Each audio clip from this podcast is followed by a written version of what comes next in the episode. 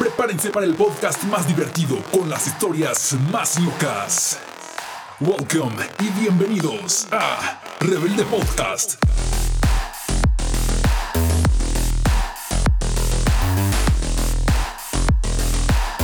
Y con ustedes, Eduardo.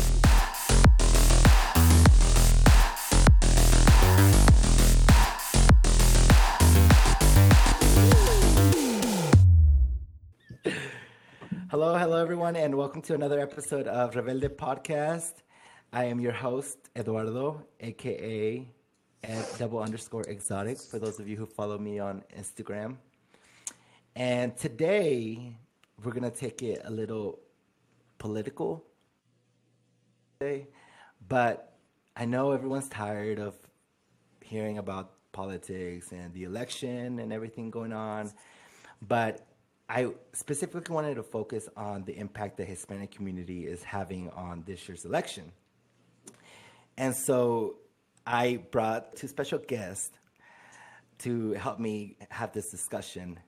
And I have Vanessa Meraz and Jordan Mas- Maceriegos, right? Jordan? Yeah, Masariegos. Maceriegos, with me to have this conversation. Um, and before we go, before we get started, um, do you guys want to tell the get the audience a little bit about yourself? To start? Okay, I can start. Well, my name's Vanessa Meraz. Thank you for the warm introduction. Um, and I am born in Chihuahua, Mexico, and immigrated to uh, Oklahoma when I was young. And so now I live in Oklahoma. Um, I am working in Washington, D.C., quote unquote, um, just virtually. And um, I'm really excited to have this conversation with you. Thank you for having us.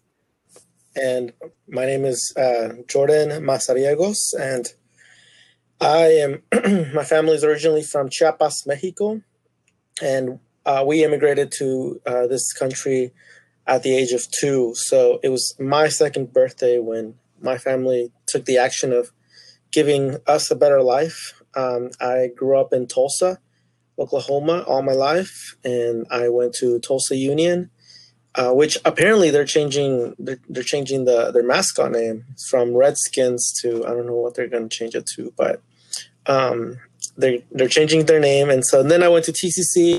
Oh yeah, I went to TCC uh, for a couple years, and then uh, graduated from Oklahoma State And University Vanessa, I don't know with an what accounting degree. Yeah. Uh, so I I feel like I want to do my introduction again, but now it's back. I'm so bad at this. Um, I think there's uh, so I immigrated to the United States when I was three years old. So I've lived in the U.S. now for more than 20 years, about to be 21 years in a few days when I turn 24. Wow, that's because I I migrated to the U.S. when I was eight years old. So it was- Wow. it's- yeah. Now I'm 28, so it's been 20 years, and we came straight. We went straight. It's to a the whole point. life. Yeah, same. So Wow. I wanted to bring up. I know you've met Mark Zuckerberg, Vanessa. Yes, sir. How was that? Can you t- can you tell us a little bit how what what did you guys meet about? What did I I I've, I just wanted to ask you how did that conversation go, or what did you guys meet about? Yeah, um, that's a great question. I think with the you know topic you want to talk about today. Um, so as I mentioned, I was born in Mexico and immigrated here. I um, am undocumented, but I benefit from what's called Deferred Action for Childhood Arrivals (DACA) uh, for now. Um, and that conversation with Mark Zuckerberg was a few years ago now, a couple, uh, and it was through a really just killer, awesome organization in Oklahoma called Dream Action Oklahoma um, that organized a conversation along with other community partners like Aspiring Americans and others uh, to have a conversation because Mark Zuckerberg wanted to um, go around the country and have meaningful conversations with um, uh, citizens and just people across the U.S. about uh, issues that matter to America. And in Oklahoma, he wanted to talk to um, a population of DACA recipients. So that included me, did a lot of other um, really great youth in the community who could speak to what it's like to live in a very um, conservative uh, state in the United States as an undocumented person.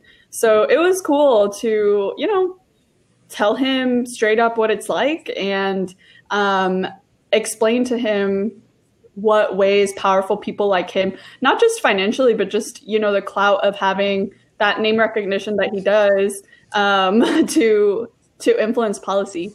So it was a good conversation. He was, um, you know, aside from the really great uh, substance of the conversation, so many things went through my mind. Like, oh my gosh, like you wouldn't think a very, very, very wealthy person would be wearing, you know, typical clothes yeah. and would be as um, humble as he was. So it was, it, it was um, impactful in a lot of ways. I think.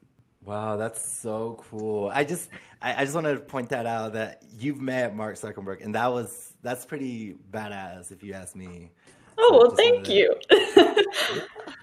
yeah, pretty unique experience. We're, we're, I mean, I I didn't do anything. Yeah, I just talked to him.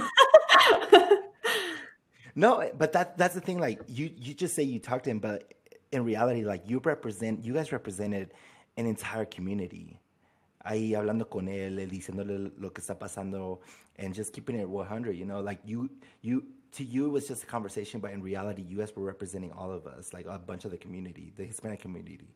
So that's, I applaud no, you sí for cierto, that, sí that, cierto. That's, that's that's pretty badass. Well, you're sweet, and no, you're right. Sí, cierto. Anytime, I think anytime I'm in a room, I think it's important to not speak for the entire community, you know, because I don't I don't hold the experiences of our whole community, but I do think that mm-hmm. in any space I'm in, uh, I need to leave that room knowing that I did something good for the community. And I think I did feel that way that day. Um, I, I, I tried to tell my story like it was, and hopefully uplift. Um, I think similarities across the board for a lot of us who are DACA recipients. Round of applause. I see. I see. okay, so we're gonna start with a little icebreaker to get uh, you know loosen up a little bit. It's not gonna be too bad. It's called this or that. Oh God. Okay. And it's not too. It's not too bad. Okay. I'm indecisive. Um, okay, here we go. Okay, Netflix or YouTube? YouTube. Netflix. Netflix why, why YouTube? Uh, okay, so first of all, I don't I don't watch TV. I don't have a TV. Um, uh, I I listen to a lot of music though, so um, I'm always uh, so when I'm working, I'll have music in the background. Um, when I'm studying, when I'm driving, I mean, music is life to me, and so uh, I'll you know I'll usually watch like replays on on like uh, soccer games or uh, anything anything I want to get. Like uh, I don't want to watch the whole thing. I just want to get the summary. I'll just get on YouTube and and do that. But but yeah, I mean, I know Netflix has some really good shows. I know I'm missing out yeah. on some things, but I just man, I don't know. I can't me aburro en la en el sofá. So I just I gotta. I'm always on the go. so wait, favorite show right now that you're watching on Netflix, Vanessa? For me, so I just finished the entire seasons of Schitt's Creek, and it is so good. It is so good. It's like top five favorite shows of all time now. So highly recommend if anybody is being like me and being a couch potato because I wish I was always on the go like you, Jordan. I'm just at home with COVID, so I've seen a lot of TV. okay, next one. Facebook or Twitter? Oh, Twitter, uh, uh, one hundred percent. Well, when I had Facebook, yeah, Facebook. Hey, I'm gonna go with Facebook. Yeah. No. Come on, you. Twitter is... What would what would Mark Zuckerberg say right now? oh my god. Vanessa, get it together, Vanessa. I hope he better not be listening to this. Listen, listen. Twitter is supreme in all of the mediums, okay? It is hilarious. You can get your news intake. It's just, it's the best. Oh my gosh. I'm sorry, Mark Zuckerberg. It's like, you you get your news from the source, uh, your presidential news from the source. All the tweets. You, you I know. follow- Oh no, follow- I'm not following him. No, I'm You not going to give him that him? clout. Absolutely not. No. Yeah, I, I, I can't use I can't use Twitter. It's too much. Yeah, in Okay, 140. next one. It's your- Yeah, I was just, I was just gonna Oh. say 140 characters. Sometimes you, you need more than that. Ah! If you can't, if you can't say it in 140 characters, I don't know what to tell you. I'm just kidding. I'm just kidding. No, you're right. But if you need more space, there's a thread function. You can just keep it going. And not gonna lie, I do need more than 140 characters often.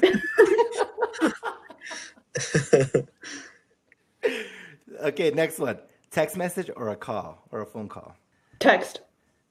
Text usually, usually. Yeah, Text mm-hmm. message. yeah. Now, if yeah, if it's if it's really heavy or whatever, like yeah, just call me. Okay, next one. A month without your car or a month without internet? A month without my car. Without a car, yeah, Without your car? yeah, Really? yeah. I, did you know I I didn't have a car for like the longest time? I think for like six months or seven months. I would ride my bike. I use my bike everywhere I go. Um, There you I'll go. just go with a month a month without, without internet. I think that'd be fine. Yeah, I guess Without my just for car? work. No. I need it to work and to get on Twitter, y'all.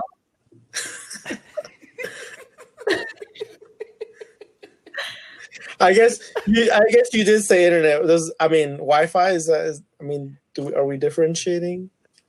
No. I mean, Wi-Fi's the same that- as internet. Yeah. Well, yeah. I guess. Yeah.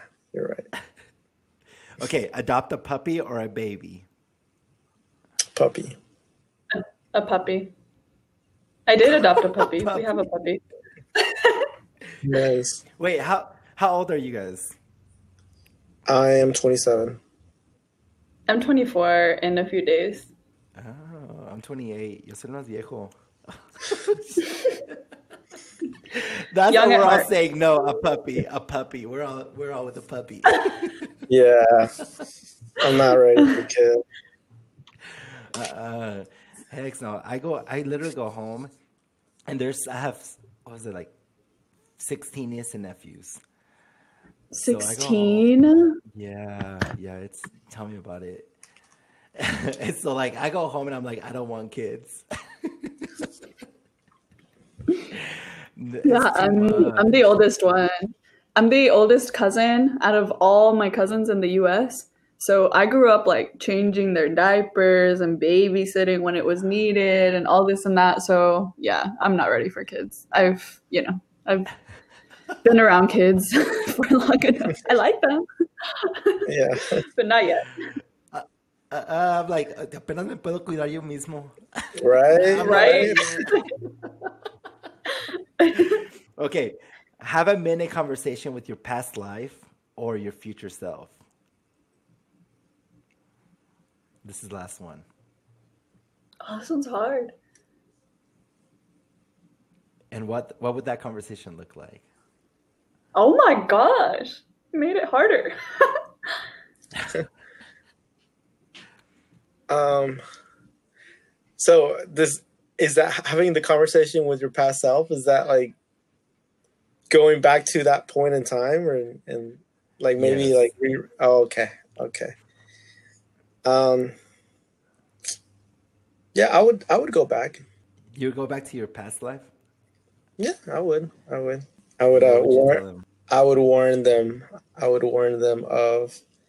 Uh, I think I would say, you know, just be, uh, you know, be more level-headed and think through, think through things before acting. So I think I was very reactive, my past self. So, um, I would, uh, I would advise myself to uh, to think things through.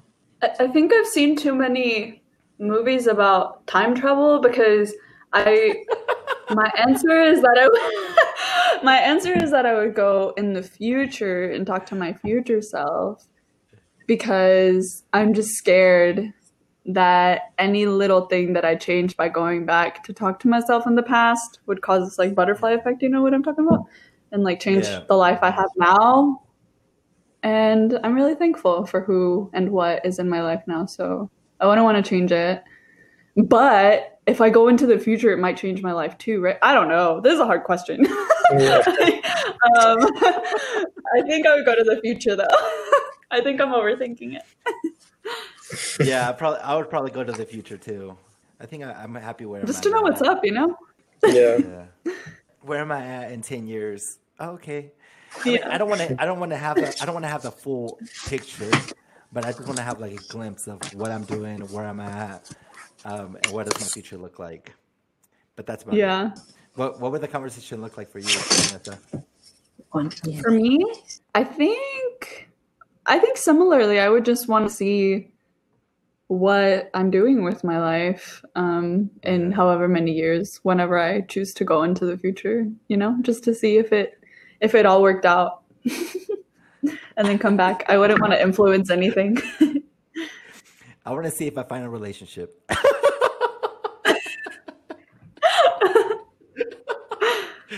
Well, Oh, I'm sure of it. Both I'm good like, oh, outcomes. okay. yeah.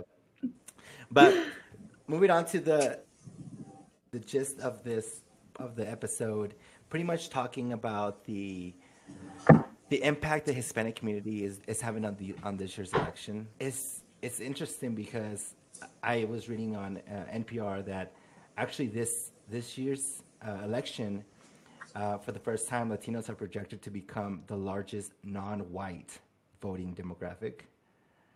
So it's pretty. It's it's gonna be pretty impactful. But I wanted to see your. I want to hear your input, your feedback on on that, and what you see within the Hispanic community. That's, I guess, that's influencing the the way we vote, and the like. How are we actually getting? Are we actually going out there to vote, or are we just like at this point just kind of like, eh? So what what have you guys seen re, like to this day con con todo lo que está pasando?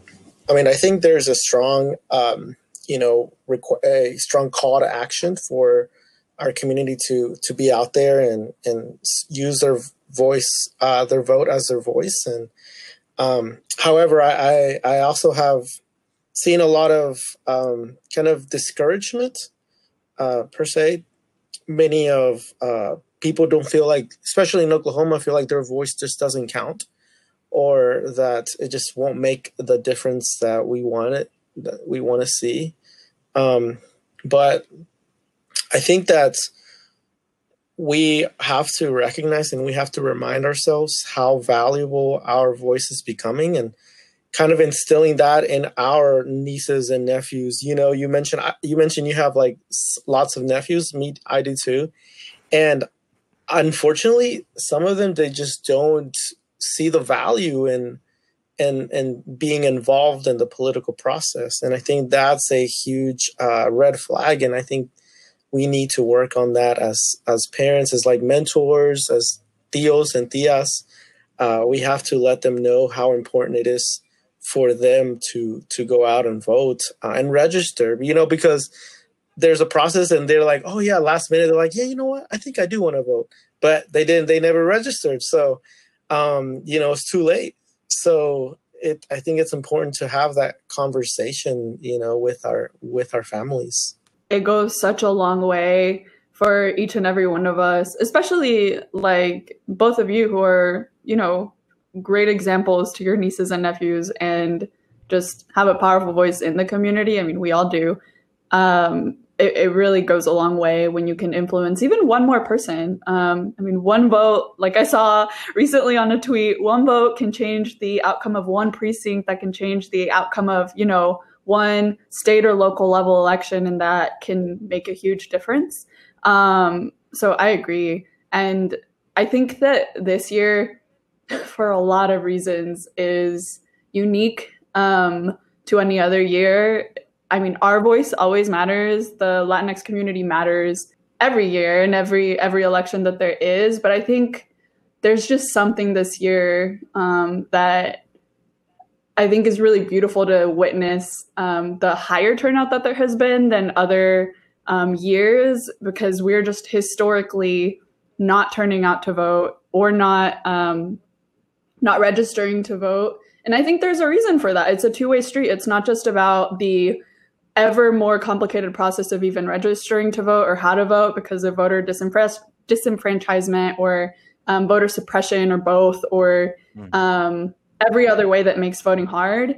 But it's also because over and over again, politicians and political parties um, use us as a bargaining chip and use us as um, mm-hmm. see us as a monolith, as, as this like voter block that is the Latinx vote y nomás votan por porque les importa inmigración, right? Like it's just immigration, it's just this, and they are they only represent these identities, and that's just not true. We are um, multiracial, we're multilingual, we are we're multifaceted. We care about a lot of issues, and so what I think is really beautiful is the higher outreach to the Latinx community this this this time around um, that actually targets our identities, but it's not nearly enough. I think, you know, over and over again, I've heard this coinage of the Latinx community or the Hispanic community as like um, the sleeping giant, right? Of like, I feel like every election I hear that we're the sleeping giant, and then we just don't wake up. But again, I don't think that's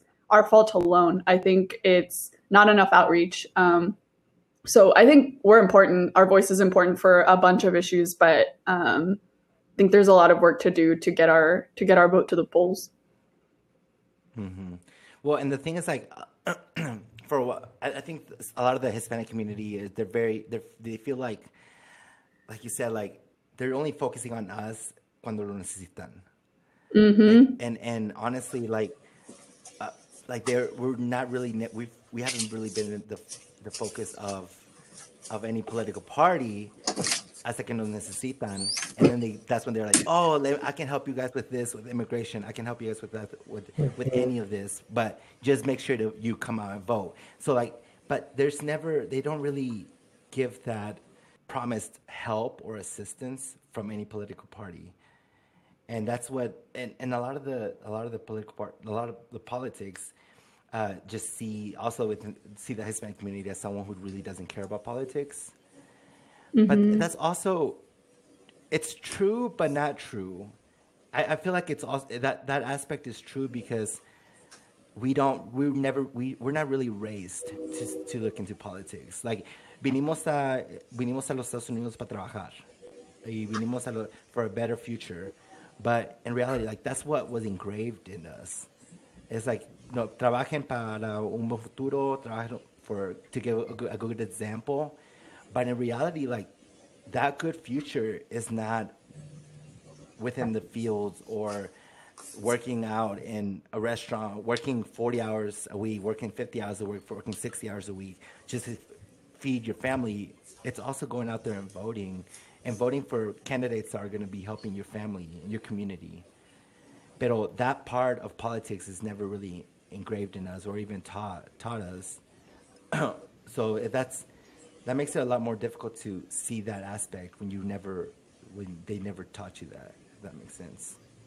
Yeah, and I think it's part of like um, I think it's a very systemic thing. You know, our usually, you know, if I think about my family, they didn't grow up um, in the same. They didn't go through the same educational system that I went through, right? And so, um, perhaps voting for them, you know, coming from Mexico and in a place where they were, you know, their uh, elections were very corrupt and, uh, you know, just not mm-hmm. not as involved. Like they they can't teach us something that they don't know, right? And so I think so. It's up to us, right? People who that that generation who is uh, coming and and you know has the privilege to get an education. I think we we have I, I feel in a way like I feel I have a responsibility to to to put that forward to my nieces and nephews and people that I come in contact with.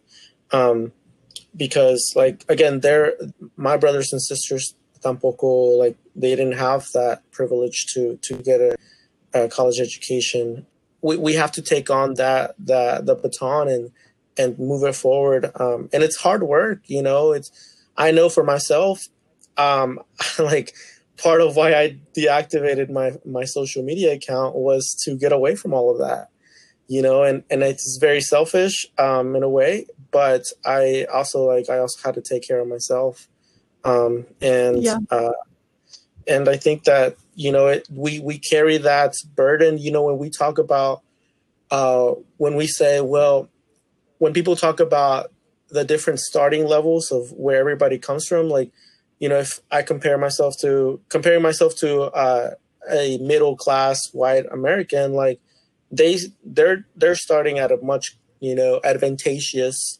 point uh in their careers where we kind of have to like you know jump through different hurdles. But um you know it's it's a thing that uh we have to instill in our families. And i think it begins begins with our families um and then you know into our communities uh so we can see that reflection at a national level.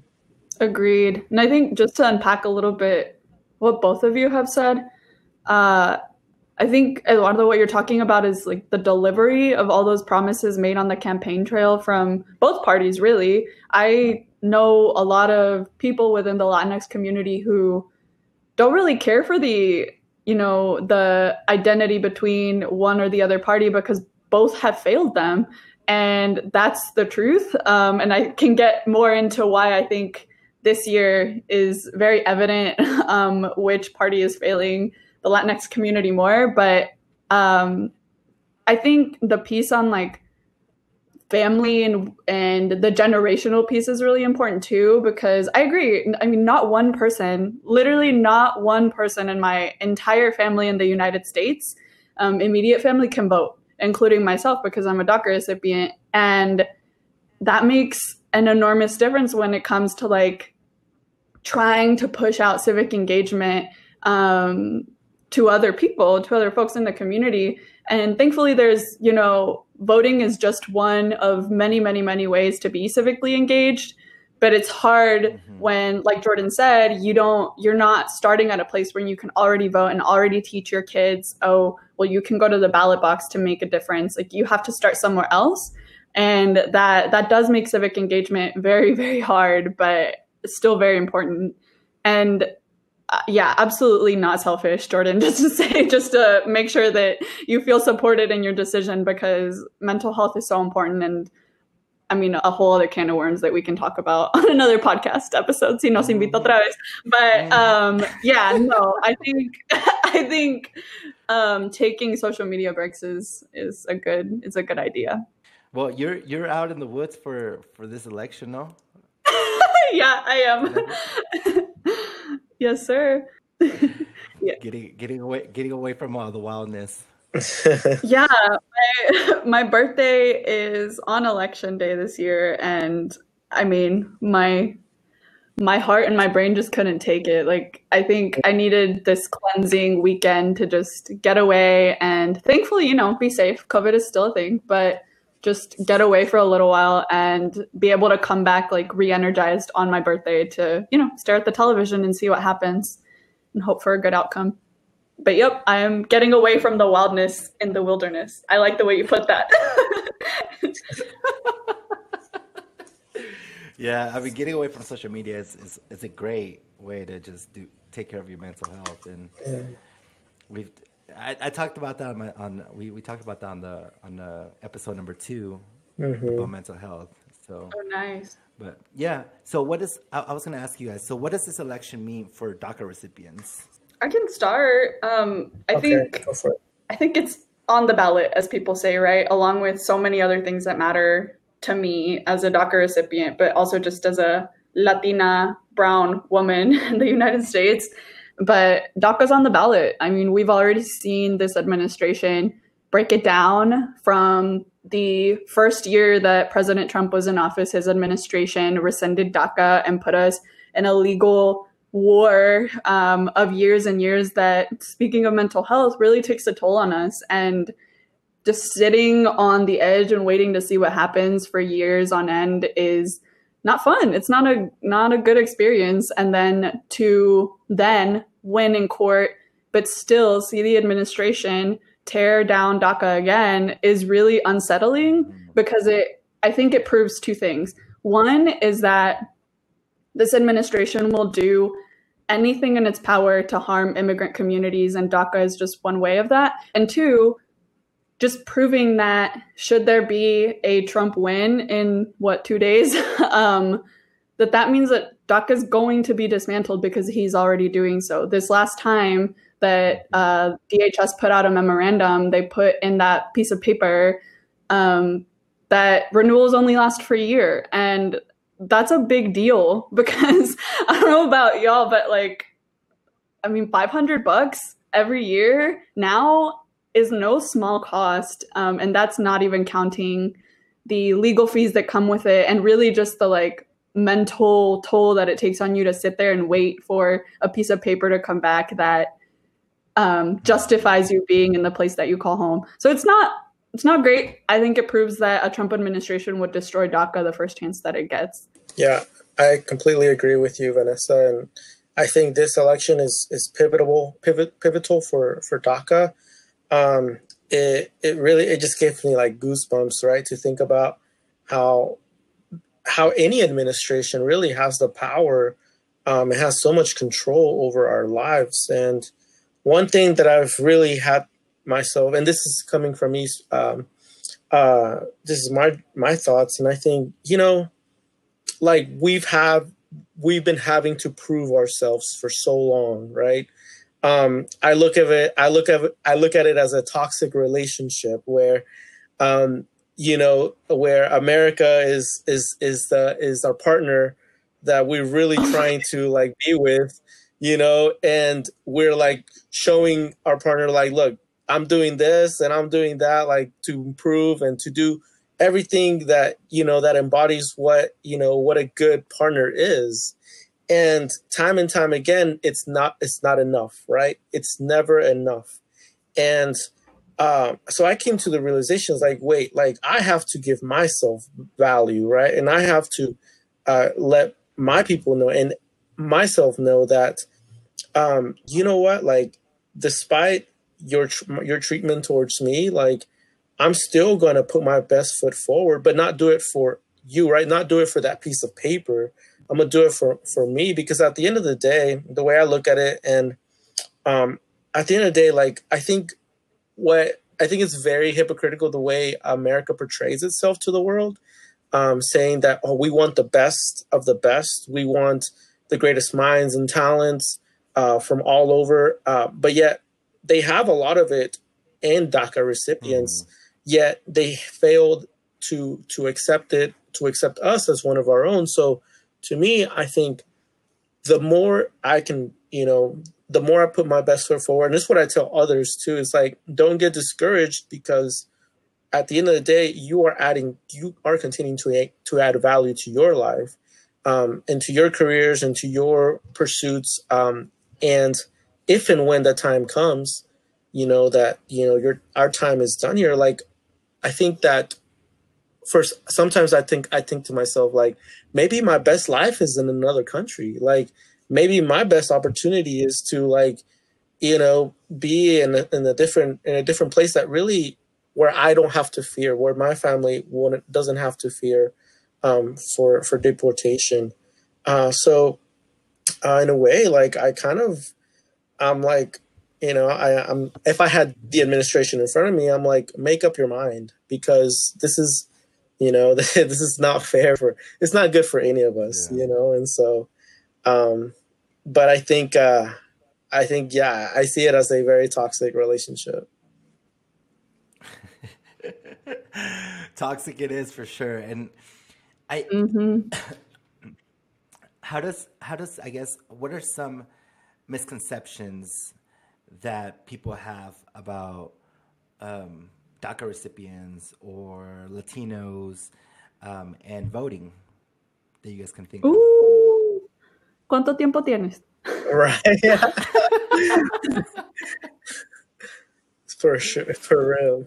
Go ahead, Vanessa. Well, I think going back to something that I said earlier, and I can expand on it here a little bit, is this idea that the Latinx community is a single issue voter block, that the Democratic and Republican parties assume that if they put out ads or put out policy proposals that are about immigration, like that is enough.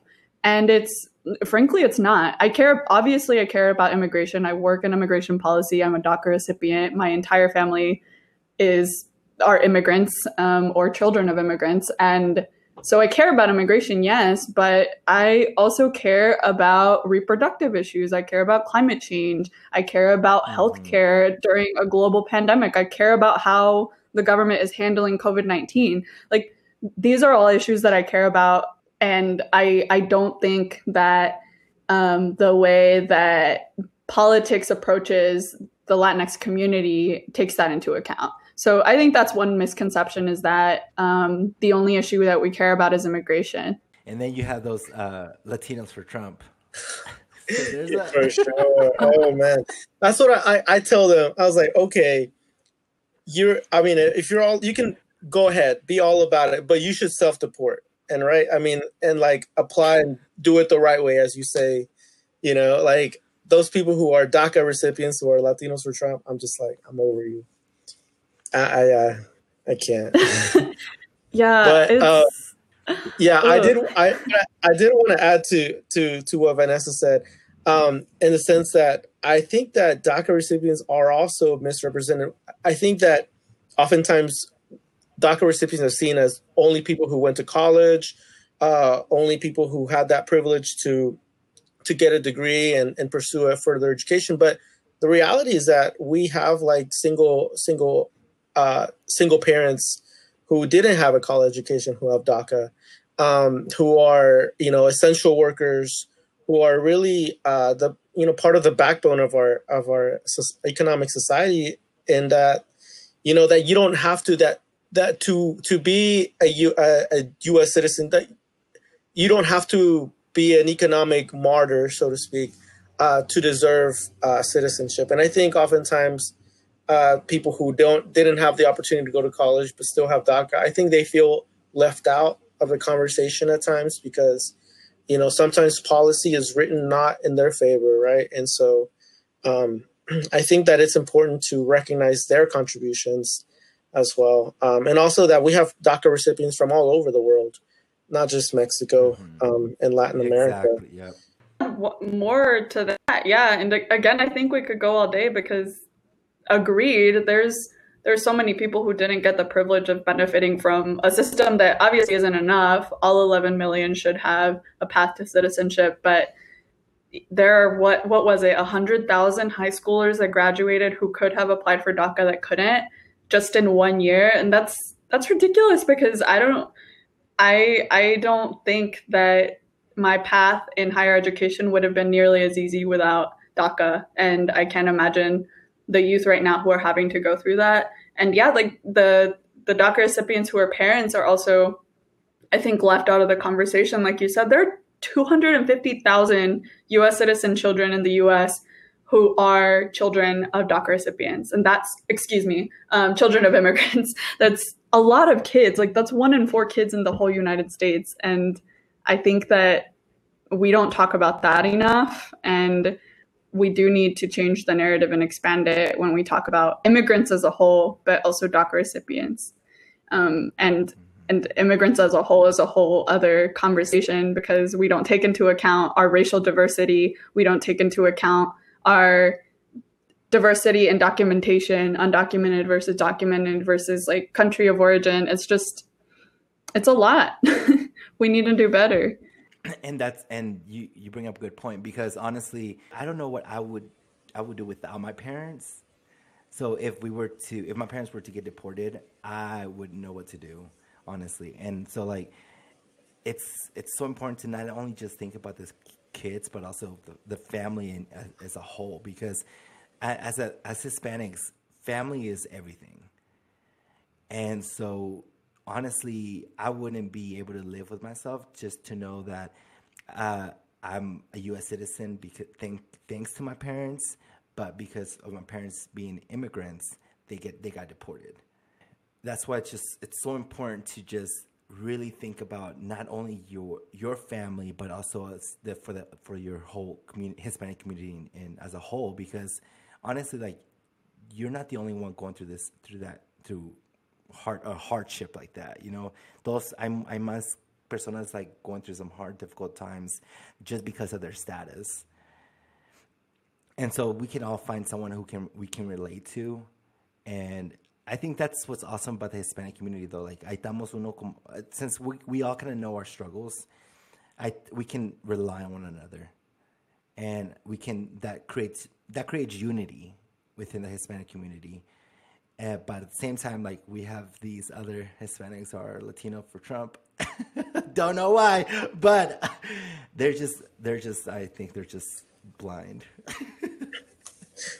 yeah, you know, I, right? Oh, sorry. Go ahead, Jordan.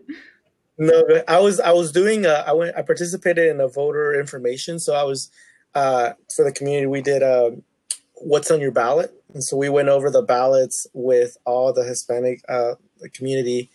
And there was this lady at the end. She was like, she just came up to me and and she just went on a rant and she was just basically telling how horrible, like how Joe Biden was just like the devil and like how you know we need to vote for for Trump and so yeah, she was definitely a Latina for Trump um, person. But you know, it got me thinking, and I was like, okay, who are these people, right? And so I I've noticed, and you know, I, I think that's mostly people who are in this um, in this uh, train are people usually from like Latin America who are predominantly from countries like Venezuela, um, that are like Cubans or you know people who who had experienced uh, their own government uh, and you know just go down just go down the drain. And i think they correlate any type of social like program uh, or quote unquote like welfare program as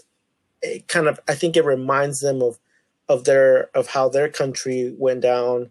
Um, and so i think they for some reason i think part of it is they they they want to distance themselves from from all of that, and so I think that draws them towards a more like a Republican candidate. Um, I think on the other on the other side, I think a lot of them are like like anti, are very pro life, you know, very uh, religious, and I think they correlate the Democratic Party as a very like you know uh, pro abortion, which you know is not true, but um, they correlate. They make begin to make those correlations, and also like you know, anti-LGBTQ is also a big thing in, in Latinos. So I think they, that's another thing where, um, you know, any pro LGBTQ movement associated with the Democratic Party, I think they tend to distance themselves from it. I can't speak much to more than what Jordan has said on kind of who the who encompasses Latinos for Trump. Um, but I think I, I'm often conflicted when I think about this community because on the one hand, it just shows the diversity of who we are, right? Like that we're not, we don't all think the same way, period. But it also, I think, pushes me to want to do more, is what it makes me feel. It makes me think that I need to do better in having those difficult conversations with my family members, you know, stirring the pot at Thanksgiving and Christmas. Like, I mean, that's what I call it, but what it really is is just confronting, um, you know, anti-black thought, anti-LGBTQ thought, anti fill in the blank here, because um, we we all know somebody who is, and in fact, like all of us have these thoughts ingrained in us that we have to unpack and combat, but we can't do it if we don't have those difficult conversations, including with you know Latinos for Trump, um, and. Mm-hmm without knowing why they're supporting a candidate that so obviously, so gruesomely and cruelly attacks the immigrant community on the daily, literally, then we're not going to get anywhere. Um, so it's it's really hard to grapple with, but I think we we should, and I think we do because y'all are awesome. y'all actually confront these really difficult um, topics. what are some events or activities that you have seen that have been done within the Hispanic community to help um, with the whole voting stuff? So, voting education, any events, any anything that you have? Because I know you've mentioned that you were part of um, earlier, Jordan. Yeah, uh, there's uh, initiatives um, here in Tulsa where groups have taken it. It's part of their thing to educate voters on on their rights, uh, on what's on their ballot, and also give them a ride to the to to the voting bo- uh, voting booths. So um, they they did a lot uh, for early voting.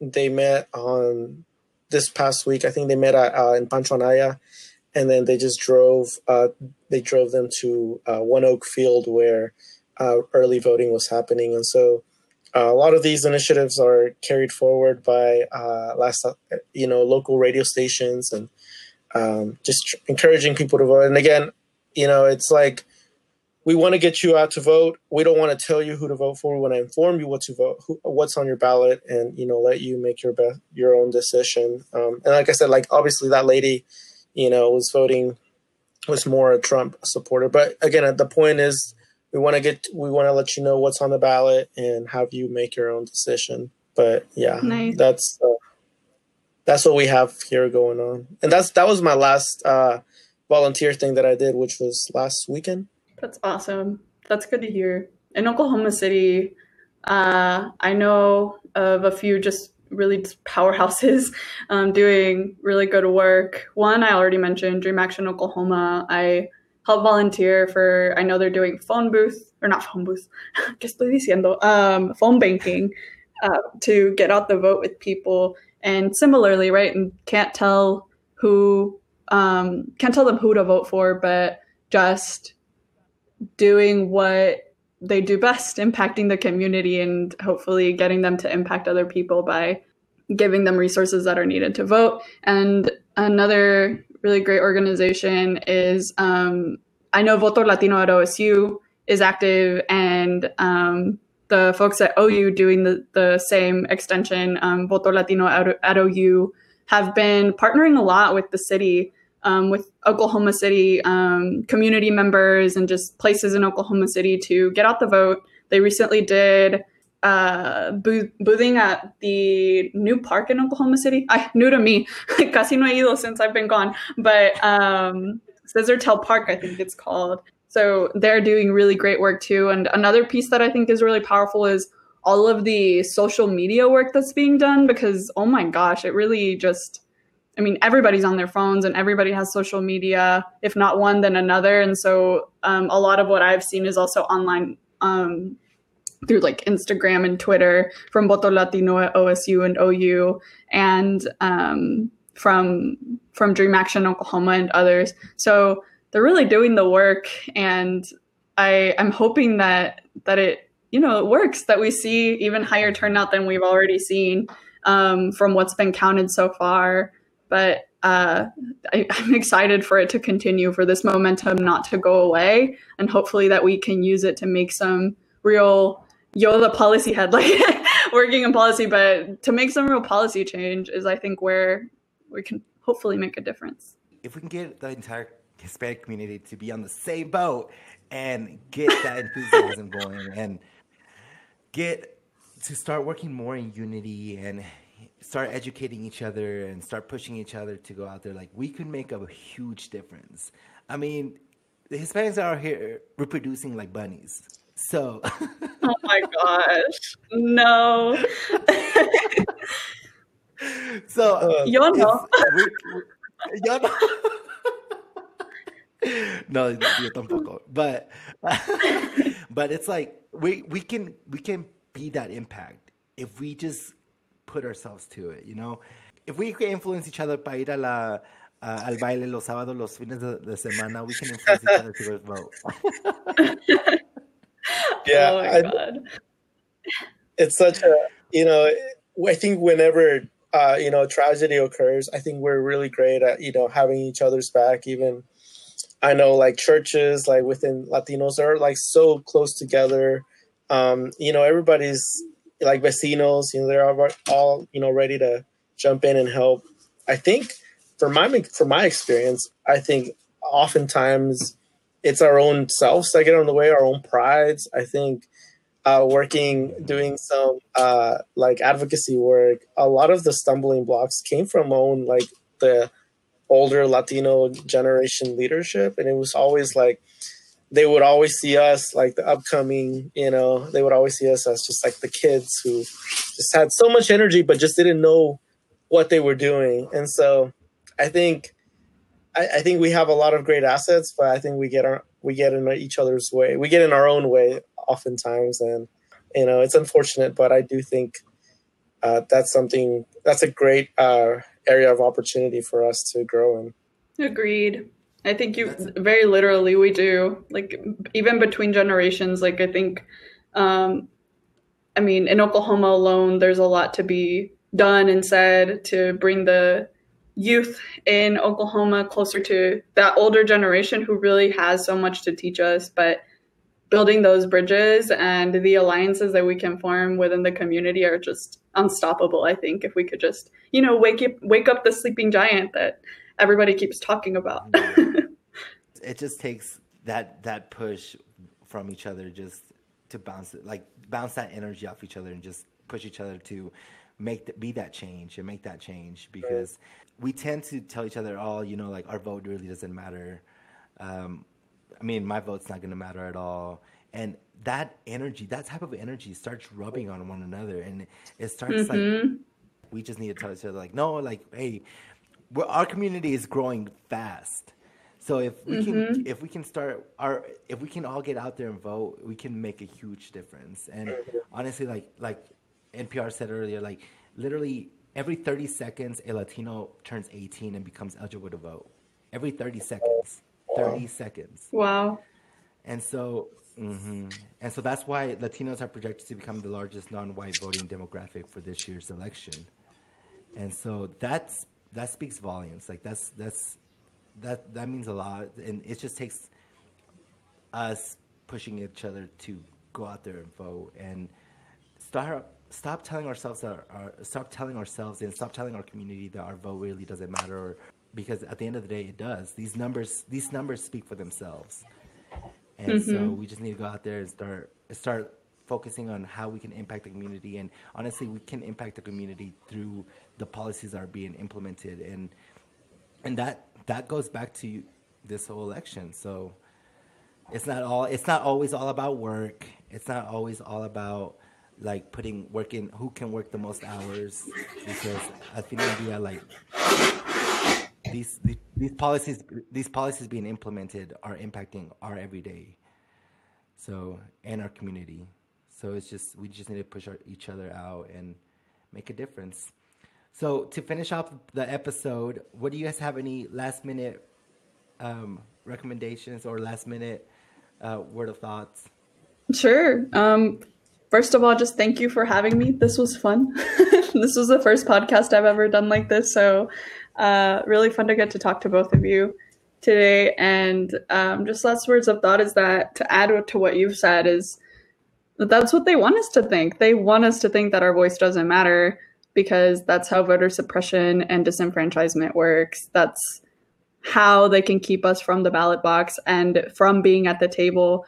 Um, I think something really powerful that I've seen in um, some campaigns of women of color running for office, particularly, is just to nothing about us without us, right? Like this idea that any policy that's about us any table where they are being that we are being talked about um, that we should have influence. And sometimes we have to pull up a chair to those tables. Sometimes we have to destroy the tables because that's just not working for us and rebuilding from the ground up together. But whatever it takes. And um, just as a you know last comment i i don't think either of the candidates up for election right now are perfect but one is far from it. One is literally cruel and has shown us time and time again that that's the case.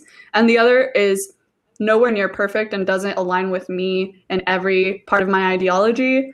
But if I could vote, and I sure wish I could, if I could vote, it would be for Joe Biden and Kamala Harris because I think that if we are going to pull up a chair to a table and impact policy, it's going to be a table in that administration. And if we're going to have to destroy the table, that's not going to happen with another four years of Donald Trump. So I really encourage people to get out there and vote. And I am here as a resource. Um, just a quick plug more than anything for people who may have questions, you can find me on pretty sure all of the social medias at V underscore Mraz, M R A Z underscore. Um, and I'm happy to answer any questions that people may have in these last few days. But thank you again, Eduardo, for having me. And Jordan, so cool to get to do this with you. Oh, thanks. And you said it so beautifully. Um, what I, I, think my last words are gonna are not as beautiful. Are gonna be as beautiful t- as, as yours. uh, I'm yeah. I'm gonna tell this audience. Yo los voy a regañar because I'm tired of of listening to to y'all like go out on the streets and like get your signs out. Like, don't get me wrong, that's okay. That's go ahead and do that. But the real your real voice is in the ballot, right?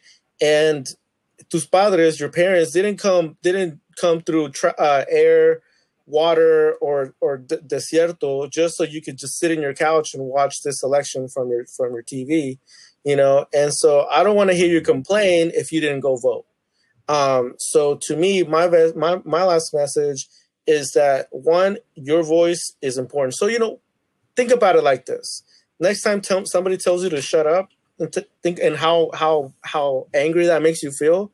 Well, that's what that voice is saying. Like your voice doesn't count. They're telling you to shut up, and so it's time that you take your voice, you take your vote, and you cast it right. And again, I'm I won't say who to vote for, but I will say that I will always remember where you came from.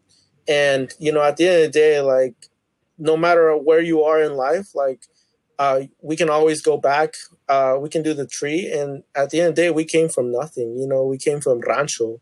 Mm-hmm. So never forget where you came from.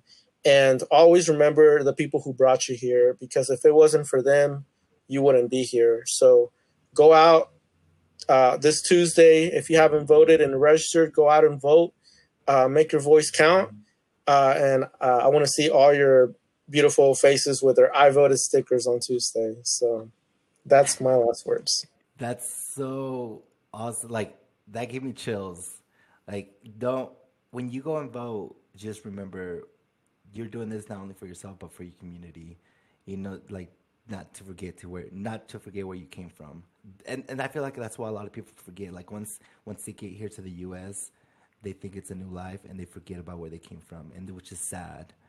And they forget about that when they're out there voting which is something we, sh- we should definitely not forget because at the end of the day that's what makes us stronger and that's what makes us very unique is we came we all come we all came from different parts of mexico and we all that we all come from different ancestors and I mean, we all came from kind of the same ancestors, but we all come from a different place. But at the end of the day, that's what makes us stronger.